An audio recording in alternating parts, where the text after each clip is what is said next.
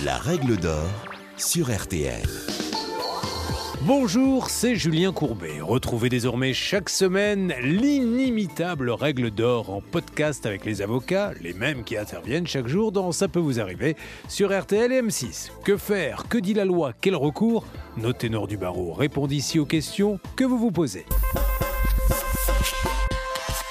Décidément, mes voisins se sont passés le mot. Déjà que je dois supporter les travaux de l'un le week-end, voilà maintenant qu'un autre multiplie les soirées festives à grand renfort de musique assourdissante. Je suis à bout de nerfs. Comment retrouver la quiétude dans mon foyer?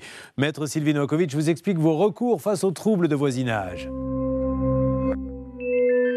La notion de trouble du voisinage n'est pas consacrée par la loi, mais elle existe grâce à la jurisprudence. La Cour de cassation a en effet déclaré que nul ne peut causer à autrui un trouble anormal au voisinage dans un arrêt de 1986. Pour être caractérisé, le trouble du voisinage a plusieurs conditions. Il faut qu'il y ait un trouble, ce trouble doit être anormal, il doit s'inscrire dans une relation de voisinage, il doit créer un dommage. Le lien de causalité entre le dommage et le trouble doit être clair.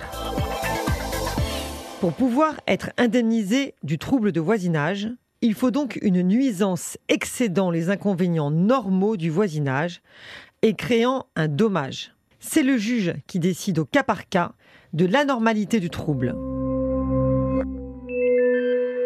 Des critères tels que la gravité du trouble, sa fréquence, sa durée ou encore la zone dans laquelle il est effectué sont généralement observés par le juge.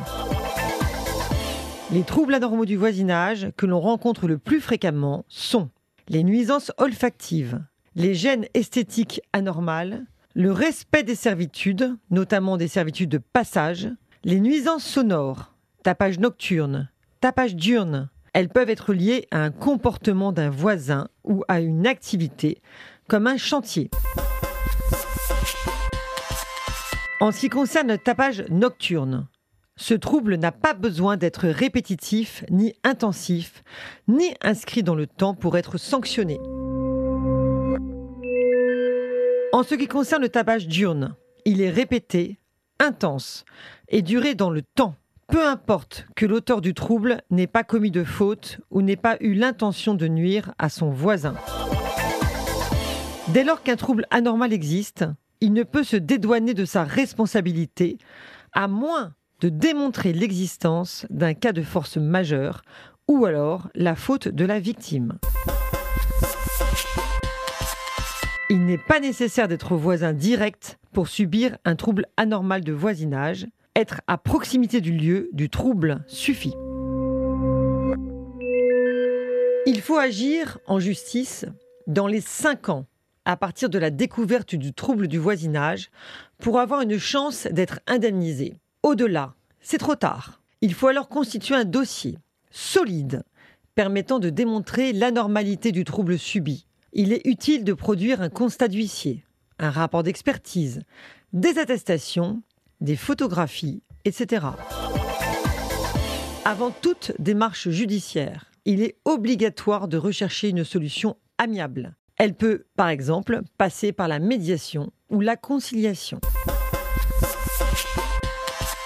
Le maire de votre ville peut aussi être contacté. L'article L 2212-2 du Code général des collectivités territoriales dispose à son deuxième alinéa que le maire veille à réprimer tous actes de nature à compromettre la tranquillité publique, et notamment les troubles du voisinage. En cas d'échec de la recherche de solutions amiables, une démarche judiciaire peut être engagée auprès du tribunal de proximité compétent. Le tribunal compétent est celui du ressort duquel le trouble du voisinage est commis. Devant le tribunal, il sera possible de demander la cessation du trouble pour l'avenir et des dommages et intérêts en réparation du préjudice subi. C'est pourquoi le dossier doit être bien préparé et doit montrer l'étendue du dommage créé par le trouble anormal du voisinage. Le rôle de l'avocat est essentiel afin de vous aider à constituer un dossier solide qui sera présenté au tribunal afin de mettre toutes les chances de votre côté. Vous venez d'écouter le podcast des règles d'or de l'émission Ça peut vous arriver.